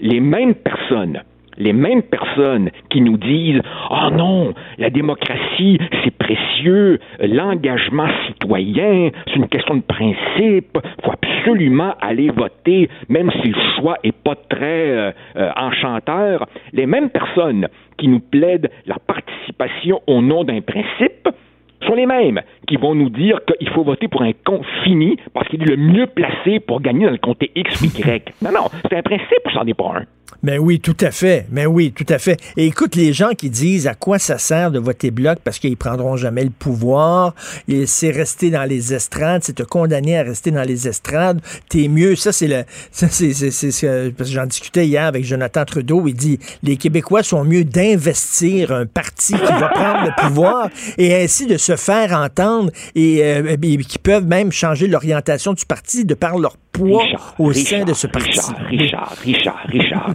J'ai- beaucoup d'estime. J'ai beaucoup d'estime pour notre, notre collègue Jonathan Trudeau. Mais ça fait quoi? euh, un demi-siècle qu'on entend cet argument de la participation québécoise francophone au pouvoir fédéral? Ben, je m'excuse. La dernière fois, la dernière fois que des Québécois francophones ont tenté d'amener le gouvernement fédéral à s'ouvrir un peu à un agenda québécois, c'était dans le temps de Brian Mulroney et de sa forte députation euh, québécoise francophone. On se rappelle comment ça s'est terminé par le fiasco du lac Meach et la démission du Lucien Bouchard. Historiquement, historiquement, je ne nie pas qu'il y a des bonnes personnes qui vont à Ottawa pour servir. Mais si je regarde l'historique de la participation francophone au gouvernement fédéral, ça nous a valu Pierre-Éliott Trudeau, Jean Chrétien, Stéphane Dion, Justin Trudeau, des gens qui, justement, faisaient l'affaire du Canada anglais parce qu'il n'y a rien de mieux qu'un Québécois pour donner des coups de pied de ci ou à d'autres Québécois. Oui, et en terminant, il faut se rappeler aussi, lorsque le Bloc formait l'opposition officielle, c'était une excellente opposition et même les commentateurs canadiens-anglais qui n'étaient pas vraiment pro-Bloc saluaient le travail qui avait été fait par Gilles Duceppe. Puis il faut se rappeler Voilà. qu'ici, il y a une commission euh, Gomery, entre autres, c'est parce que le Bloc euh, euh, euh, fait pression aussi pour qu'il y en ait une. Exactement. Et, et d'ailleurs, n'excluons pas, n'excluons pas la possibilité d'un gouvernement fédéral minoritaire, donc relativement impuissant, avec un bloc bien représenté, puissant, euh, euh, euh, arrimé sur les revendications du gouvernement du Québec et relayant les positions du seul Parlement élu par la majorité québécoise. C'est peut-être, euh, pensez-y bien, c'est peut-être ça finalement le bon calcul. Pensez à nous pour une fois. C'est de la musique à mes oreilles. Alors, je conseille à tout le monde de lire ton excellent texte. Bloc, un vote perdu, vraiment. Tu réponds. Écoute, tu me mets les mots dans la bouche. Tu réponds aux gens qui euh, m'abreuvent d'insultes depuis quelques jours. Merci, Joseph. Ça marche, Richard. À Salut, bientôt. merci. Salut. Joseph. Facal, chroniqueur Journal de Montréal, Journal de Québec. Politiquement incorrect. Joignez-vous à la discussion. Appelez ou textez 187 Cube Radio. 1877 827 2346. Alors, nous avons Denise Bombardier avec nous. Denise, vous avez, vous avez versé des larmes hier à l'émission de, de, de Sophie. Euh, pourquoi? Qu'est-ce qui vous a touché? Ben, c'est elle a elle a lu les les dernières lignes de mon de mon texte sur les euh, sur l'avenir des Franco hors Québec. Et, et- ça vous touche beaucoup, hein, ce qui arrive au Franco hors Québec. Oui, mais là je me fais là je suis la cible des Franco de Franco hors Québec là. Moi, vous savez, euh, j'ai pas l'habitude d'être d'être cité hors contexte parce que euh, normalement euh, je sais pas pourquoi, mais ça m'arrive rarement. Mais là, c'est un piège parce que là, là, il y a, on sent qu'il y a, et ça, et ça monte. Et je veux pas que personne. Je dis à mon mari, tu ne m'en parles plus. Moi, je suis pas sur les réseaux sociaux. Vous comprenez? Alors moi, je fais mes choses. Et moi, je voulais, euh, j'ai jeté un regard sur les Franco hors Québec. C'est vrai qu'il y en a beaucoup qui ont beaucoup de difficultés à admettre la réalité qui est la réalité de, de, de, de la démographie. Hein? On peut pas, on se sert de la démographie, c'est pas une opinion en l'air quand je dis que il risque que, que chaque année, chaque année, il y en a de moins en moins. Mais c'est comme le Québec, euh, c'est comme au Québec avec les Français. Et regardez ce matin dans la, dans, dans la presse, chez les jeunes de, de 15, euh, de 15 à 35 ans, quelque chose comme ça, il y, y avait à peu près, euh, je pense que 17% ça les dérangeait quand on leur disait bonjour, aïe, avant, hein, ou alors qu'on leur parlait en anglais. Maintenant, sont 40% sont indifférents. Ça ne dérange pas. euh, Ça ne dérange pas. Et, et en rapport avec, euh, c'est en, rapport avec justement ma chronique d'aujourd'hui là-dessus. Vous avez vu, on, on en parlera. oui. Mais c'est quand même, euh, c'est comme, on a quand même, et on est, on est quand même inquiet pour nous-mêmes. Et à travers tout ce, ce périple que j'ai fait, si ça a été éprouvant pour moi, c'était parce que je voyais ce qui pourrait arriver au Québec dans, cin- dans 40 ans, 50 ans, quoi. Ben oui, puis Denis, je ne comprends pas que vous soyez la cible d'attaque de Franco-Canadiens alors que vous les vous combattez pour eux, là, vous combattez pour leur cause du français Absolument. bec et ongle. Voyons donc, vous êtes leur meilleur allié actuellement. Oui, mais ça. Vraiment? Oui, mais ça, je sais bien que c'est pas tous les gens là-bas, mais vous savez, ben, vous connaissez mieux que moi le système des réseaux sociaux puis des Ben oui. et même MEME, là, c'est un mot que je connaissais pas avant. Euh, et puis voilà, et ça, et ça donne, ça donne, de, ça donne le, la manchette du téléjournal de Radio Canada après le débat hier sur les chefs. Ils ont, ils ont fait un, ce qu'on appelle euh, un teaser, hein, en chinois. euh, sur moi, en disant que je suis atta- euh, attaqué de toutes parts, je suis dénoncé, et c'est exactement ce qu'ils font sur des réseaux sociaux. Mais ça ne change pas mon opinion. Ben, ben, on dit que vous êtes, on dit moi- que vous êtes alarmé, c'est catastrophique, mais la situation est alarmante, la situation du français euh, dans le Canada. Mais absolument. Et c'est ça.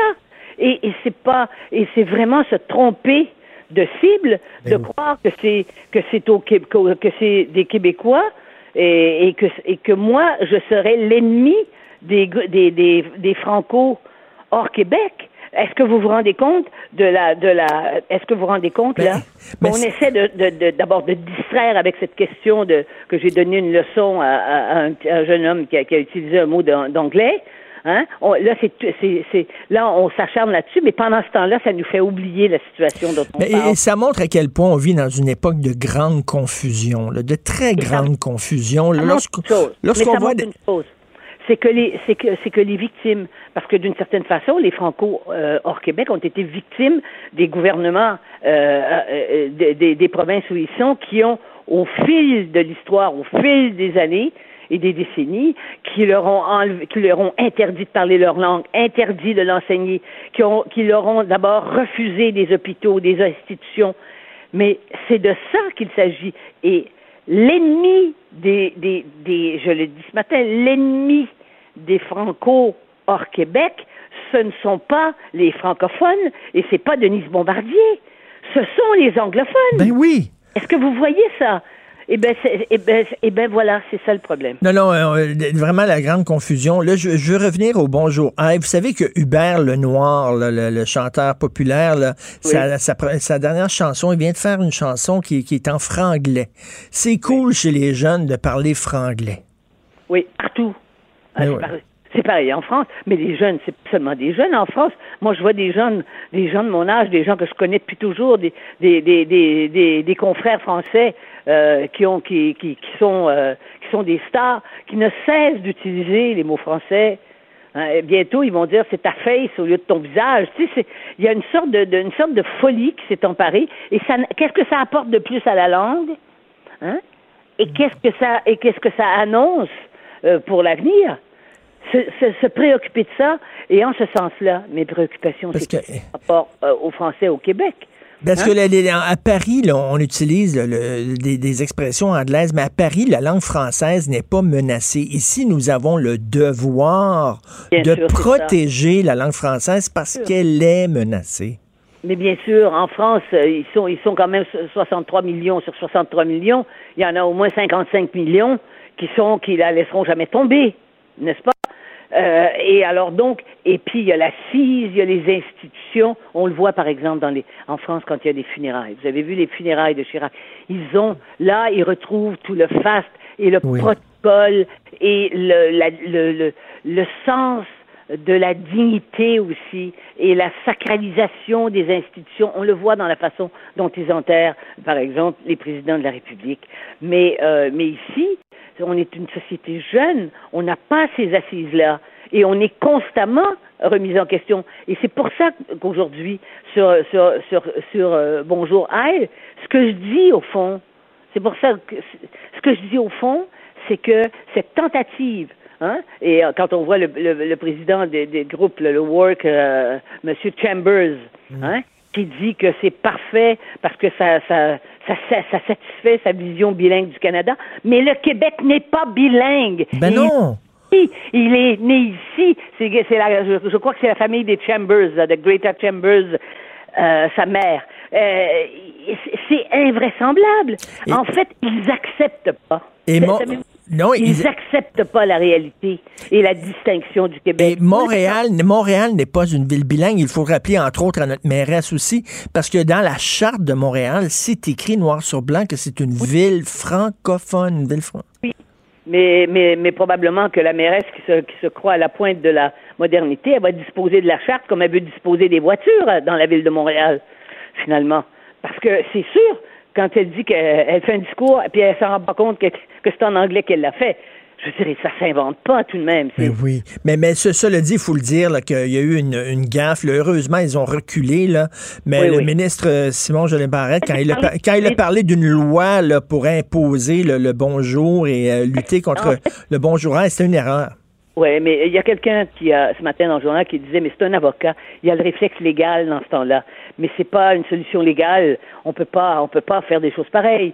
Mais ça, je veux dire tout le monde, bon ça s'est en 24 heures, ça s'est réglé, mais ça va le suivre, euh, pas ici, c'est pas c'est pas au Québec qu'on va le lui reprocher, mais c'est à l'extérieur du Québec. Et on a vu hier dans le débat des chefs ah. à quel point les distinctions québécoises. Il y a deux distinctions fondamentale par rapport au reste du Canada maintenant. Il n'y en a que deux, à vrai dire. C'est la langue et la vision d'une société en termes de laïcité. Et vous avez vu là, tous les chefs qui, repris, qui, veulent, qui, veulent, qui ont des prétentions à, à, diriger le Canada, ils sont tous contre ça. Et ils vont tous essayer, comme je dis dans mon papier ce matin, ils vont tous essayer d'aller casser ça devant les tribunaux. Mais est-ce que. Euh, euh, mais il y, a vraiment une différence. Je, regardais hier le débat, là, euh, Denis. Je regardais le débat. Les gens qui étaient au débat, qui assistaient au débat, c'était très, très, très multiculturel. C'était ben très. C'est comme ça. Le, Canada, c'est comme ça. Et, le, Québec, on est une société qui est plus homogène. Ça veut pas dire que on est, on est plus fermé, qu'on est plus raciste, mais on est une société qui, qui est plus homogène. Hier, je regardais le débat et les gens blancs étaient vraiment en minorité dans le débat. Puis c'est comme ça, c'est ça le Canada, puis c'est bien correct. Le Québec, c'est pas comme ça. On a une autre façon d'envisager le vivre ensemble. Parmi les perversions, la perversion, on va donner la définition, la, perversion, c'est le détournement de l'objectif. Et parmi les perversions, il y en a une, c'est de laisser entendre qu'il n'y a qu'un endroit au monde où on interdit les signes religieux alors qu'il y a plusieurs pays démocratiques en Europe. Il y a le Conseil de l'Europe euh, qui, a aussi, qui est aussi d'accord avec ça. Je veux dire, le tribunal européen, la Cour de, la Cour de, la, Cour de l'Europe, qui a accepté, qui a, qui a dit que d'interdire la burqa, euh, c'était pas, euh, c'était, c'était pas, ça ne violait pas les droits individuels. Donc, on oublie de dire qu'une partie importante des gens qui croient à la démocratie vivent dans des sociétés où on, interdit, où on fait des restrictions euh, en, matière, en matière de signes religieux. Alors, Là, on a l'impression d'être tout seul sur la terre à faire ça. Ben oui, puis, et puis, mais ils se gênent même plus pour nous cracher au visage, les, Canadiens anglais. Hier, euh, j'en parlais tantôt, la journaliste, lorsqu'elle a posé une question au chef concernant la loi 21, dans sa question, elle a dit que c'était que pensez-vous de cette loi discriminatoire? Donc, la journaliste qui aurait dû se garder une petite gêne disait dans sa question que la loi était discriminatoire, comme si c'était un fait là, euh, avéré, tout le monde s'entendait là-dessus. D'ailleurs, c'était vous avez tout à fait raison sur, sur le fait que les journalistes se trahissent dès qu'ils ouvrent la bouche. Ben oui. Circonstances comme ça. Et il faudrait donc de nouveau faire un retour en arrière et dire à quel point, au fond, la façon dont Pierre Bruno a, a, a, a dirigé le, le, le, débat en français le, à TVA, Pierre Bruno à, lui, il incarne la réserve. Et cette réserve-là, quand je suis entrée dans le journalisme, c'était une réserve toute anglo-saxonne. Hein? Un journaliste euh, est en retrait par rapport à la matière dont il traite et il est dans une dans une position non pas d'objectivité ou dans un sens où, ça n'existe pas, mais mais de, de retenue. de distance critique. Eh ben, vous avez vu maintenant, ils sont tous militants, enfin, beaucoup d'entre eux sont militants et ils se mhm. trahissent mmh. question. Ah oui, il y a un acharnement, il y a une intolérance de leur part. Mais en tout cas, continuez à défendre le français. Puis je, le dis, je le répète, vous êtes la meilleure alliée des francophones au Canada. Au contraire, je, ne comprends pas qu'on vous ait pris comme cible, alors que s'il y a quelqu'un qui porte le flambeau de la défense du français sur la scène internationale, qui parle en notre nom dans le monde francophone, c'est bien vous, Denise. Eh Incroyable. C'est le symptôme des victimes, ça. C'est un symptôme qu'on voit chez des victimes qui justifient leur bourreau, qui finissent par trouver moins pire les bureaux et qui se trouvent euh, des, des, des, qui diabolisent des gens qui, qui n'ont rien à voir avec le, avec le sort qu'ils ont subi. Oui, et la victime qui, euh, qui est tout content de son maître. Qui, euh, voilà. oui, merci beaucoup. Continuez votre travail, Denise. Merci. Merci, vous m'encouragez. Oui, tout à fait. Continuez. Denise Bombardier. Martineau et l'actualité, c'est comme le yin et le yang. Impossible de les dissocier. Politiquement incorrect. Hier, sur la scène internationale, il y a une nouvelle qui m'a littéralement révolté.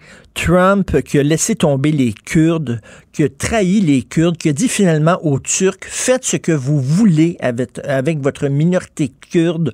On s'en balance. Les Kurdes qui ont combattu avec un courage exemplaire, l'État islamique. On voyait les femmes kurdes prendre les armes pour combattre ces extrémistes religieux-là. C'était nos meilleurs alliés sur place. Et là, soudainement, Trump leur tourne le dos honte à lui. Et Loïc Tassé a écrit un excellent texte là-dessus, euh, Les Kurdes trahis par Trump. Salut Loïc. Bonjour Richard. Que c'est révoltant.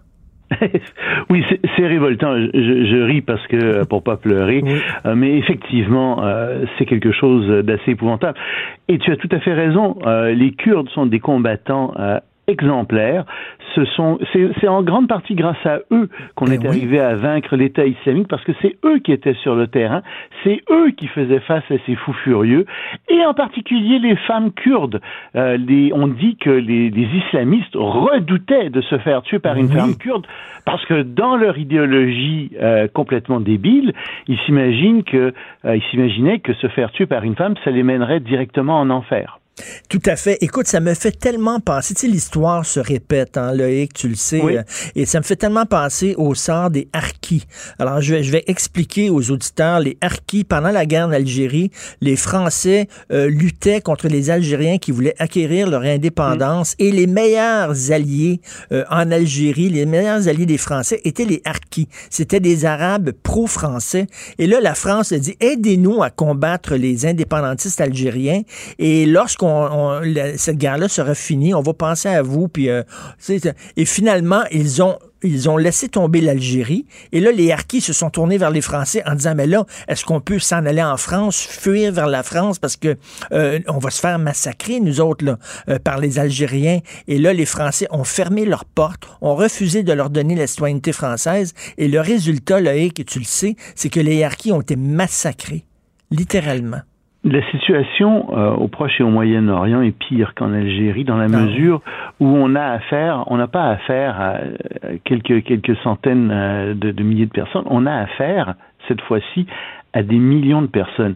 Les Kurdes, c'est un peuple qui n'a pas d'État comme tel.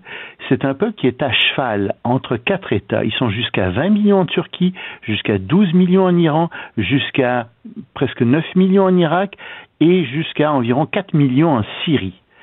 Et ces gens ont en Irak un, une province qu'ils contrôlent, bien sûr, mais c'est tout. Euh, ils sont relativement euh, tolérés, bien tolérés en Iran, mais en Turquie en ce moment, ils sont probablement victimes d'un génocide. Euh, on pense que Erdogan est en train d'essayer complètement euh, de, de, les détruire. Ben, Erdogan a utilisé des gaz contre les Kurdes. Oui, oui, des gaz. Et on, peut pas, on sait pas très bien ce qui se passe là parce que les journalistes euh, ne peuvent pas rentrer là. Euh, mais euh, d'après ce qu'on entend, d'après ce qu'on sait, et étant donné le précédent avec les Arméniens, je sais que les, mes amis turcs n'aimeront pas que je dise ça, mais c'est vrai. Étant donné le précédent, le précédent avec les Arméniens où il y a eu un génocide culturel reconnu, ben on a vraiment l'impression que la même chose est en train de se produire avec la Turquie, parce que il faut dire aussi que ces gens, ces Kurdes, sont des musulmans très modérés. Je te disais, les femmes combattent. Les femmes ne sont pas voilées. Il n'y a pas de séparation des sexes euh, en Turquie. Ils ont un islam très moderne. Et cet islam moderne s'oppose à l'islam de la Turquie, il s'oppose à l'islam de l'Arabie saoudite, il s'oppose aussi à l'islam de l'Iran. Et c'est c'est avec eux qu'on était alliés. C'est grâce à eux, comme tu l'as si bien dit, qu'on a gagné euh, sur le hmm. terrain en grande partie. Remarque que Trump a changé un petit peu d'avis. Hein. Euh, il a dit oh mais si les Turcs attaquent les Kurdes, alors euh, je vais détruire l'économie turque. On voit pas comment il va faire ça. C'est une phrase. Et, bon, il va peut-être reculer, mais le problème, en fait, pour que les auditeurs comprennent, c'est que Erdogan a décidé, en fait, de construire une espèce de zone tampon qui fait 500 km de long par 30 km de large en Syrie même, le long de la frontière turque, pour isoler les Kurdes qui sont en Syrie des Kurdes qui sont en Turquie. Et en faisant ce corridor, donc, il va ni plus ni moins que annexer une partie du territoire syrien. Donc les Syriens sont pas contents du tout, tu imagines bien. Mmh. Les Kurdes sont pas contents du tout non plus parce que il semble que Erdogan ait comme projet d'envoyer dans cette zone-là une partie des réfugiés qui sont en Turquie. on comprend Erdogan de pas être content des réfugiés qui sont en Turquie.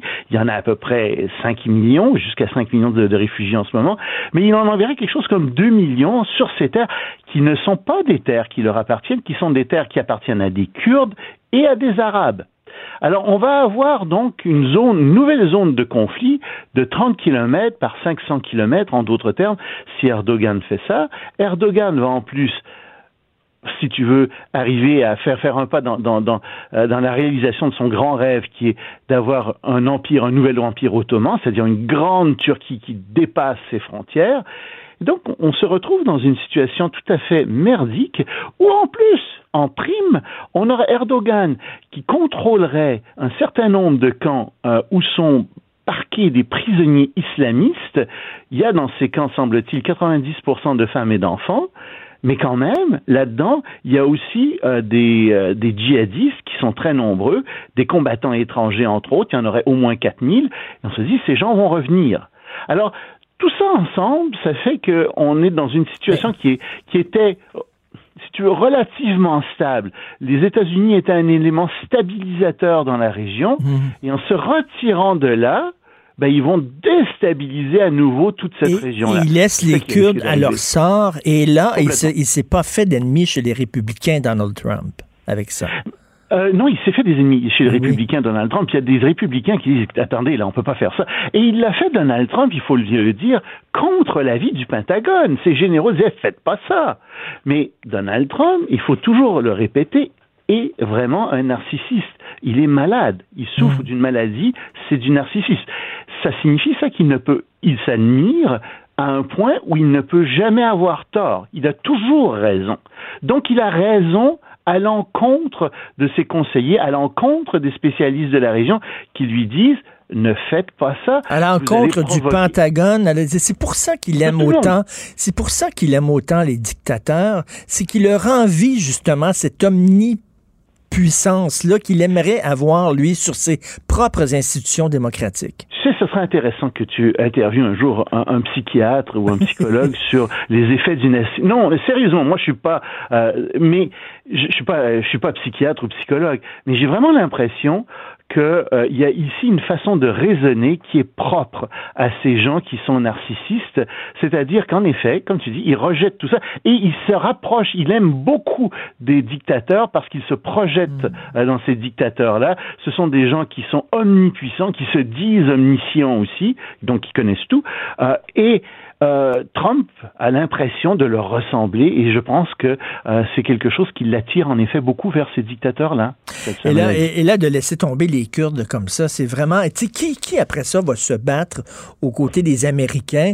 Euh, puis parce que, tu sais, il faut que tu soignes aussi tes alliés. Sinon, il n'y a plus personne qui va vouloir se battre à tes côtés. Et comme tu le dis, si on a gagné contre l'État islamique, c'est en grande partie grâce aux Kurdes. Et là, les Kurdes disent, ben là, vous nous, vous nous tournez le dos. Ben, la prochaine fois, vous avez besoin de nous. Ben, ils, vont, ils, ont commencé d'ailleurs, ils ont annoncé aujourd'hui qu'ils avaient, euh, qu'ils avaient euh, eu de nouveaux contacts avec euh, Bachar euh, al-Assad, qui est à la tête de la Syrie, et qui, qui est derrière Bachar al-Assad? Ben, C'est Vladimir Poutine et la Russie. Donc, euh, l'État, donc, donc les Kurdes sont en train de se rapprocher de la Russie, sont en train de se rapprocher de Bachar al-Assad, et à la fin, ben, ça affaiblit la position des Américains dans la région et par contre-coup aussi la position des Européens dans la région. Donc euh, on, on, ne comprend vraiment pas quelle est la logique de Trump derrière ça. Lui dit, oh, ce sont des guerres qui ne finissent plus, euh, moi je me retire, etc. Oui, mais Regarde, parce que ça fait 70 ans que les États-Unis sont en Corée du Sud, et heureusement pour les Sud-Coréens, et heureusement pour les Américains aussi, parce que c'est ça qui retient la Chine et qui a retenu la Russie pendant longtemps. Euh, ils sont aussi au Japon euh, depuis 70 ans, ils sont en Allemagne depuis 70 ans. Euh, ils aident l'Arabie saoudite énormément avec ses conflits, Israël aussi. Pourquoi est-ce qu'ils se retireraient de cette zone kurde où finalement il y a très peu de soldats américains comparativement mmh. aux autres endroits que je viens de te mentionner là? Tu dis, mais, mais, mais c'est incompréhensible. Mais non, c'est ça. Euh. C'est pourquoi faire ça alors qu'il n'y a pas des coûts incroyables euh, là-dedans? Mais écoute, c'est ça évite des guerres ça évite. Euh, on sait pas, on sait où ça commence une guerre, hein, c'est, mais on sait jamais où c'est fini. Puis ça protège nos alliés. Puis on a un devoir de protéger nos alliés. En tout cas, un autre chapitre triste dans la, la saga de, de Donald Trump. Euh, ah. On continue à te lire, euh, Loïc Tassé, dans ton texte, Les Kurdes trahis par Trump dans le Journal de Montréal, le Journal de Québec. Merci beaucoup, Loïc. Au revoir. Au revoir. Jonathan, comment ça va? Hey, le débat d'hier, c'était n'importe quoi. C'est-tu, hein? C'était-tu cacophonique? un peu? C'était n'importe quoi. Là. 40 euh. secondes pour parler. Le pire, c'est que tout le monde le disait. Tout le monde le disait que c'était pour être comme ça. C'était exactement ce qu'on avait prévu. Euh, c'était cacophonique. Mais on retient quand même certains éléments. sais, moi, là, j'entendais Mario, on parlait avec Benoît ce matin. Euh, j'ai été flabbergasté par la réponse de Justin Trudeau sur la loi 21. Parce que, tu sais, il avait été transparent, honnête. Mhm. Ça avait pris du temps, mais il avait été honnête en disant euh, je ferme pas la porte euh, à contester, je suis pas capable, c'est contre mes valeurs, à contester mhm. la loi 21, etc. Mais hier, il a été, tu sais, huit coches plus loin, il s'en est servi comme argument politique contre ses adversaires. C'est pas mal plus, là. Oui. sais, il a dit, pourquoi, pourquoi? il sentait, il sentait, mais il sentait la, pas la porte. Il sentait la pression des, des, des citoyens canadiens pour euh, vraiment là, euh, lutter bec et ongle contre la loi 21, quoi. Bah, euh, bah, je sais pas s'il sent la pression, mais lui, il sent que ça peut être payant. Ça, c'est certain. Ça peut être payant auprès de, de, son électorat. Et que dire, que dire de, de, de la question de la modératrice, ah, Madame Raj? Jean Raj. J'ai sorti l'extrait tantôt. On va l'écouter euh, dans le show. On va analyser ça avec Tasha Sheridan euh, plus tard. J'ai rarement vu une question aussi tendancieuse que ça dans toute ma vie. incroyable.